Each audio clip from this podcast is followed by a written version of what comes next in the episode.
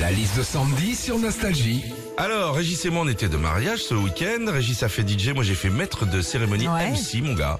C'est du taf. Mais ceux qui ont vraiment du taf dans un mariage sont les témoins, Sandy. Ah bah oui, parce que tu deviens la pièce centrale de l'organisation du mariage.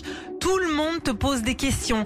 Tu sais s'il y a une liste? C'est à quelle heure la cérémonie? Tu sais s'il y a un hôtel pas loin? Il y a une surprise de prévu En gros, quand t'es témoin de mariage, bah c'est comme si t'étais la mariée, sauf que toi t'es Ouais. célib.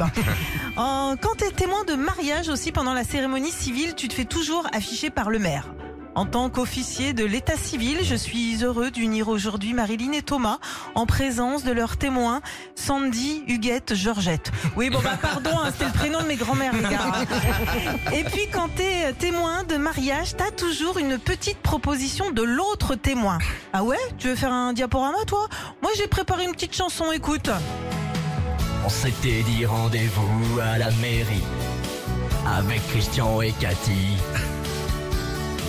On verra si quand ils seront mariés, ils ont toujours envie de baiser. Bon, bon, bon, bon, bon, Jean-Jacques, non, non, non, si ça t'embête pas, on va plutôt rester sur le diaporama. hein. Retrouvez Philippe et Sandy, 6h-9h sur Nostalgie.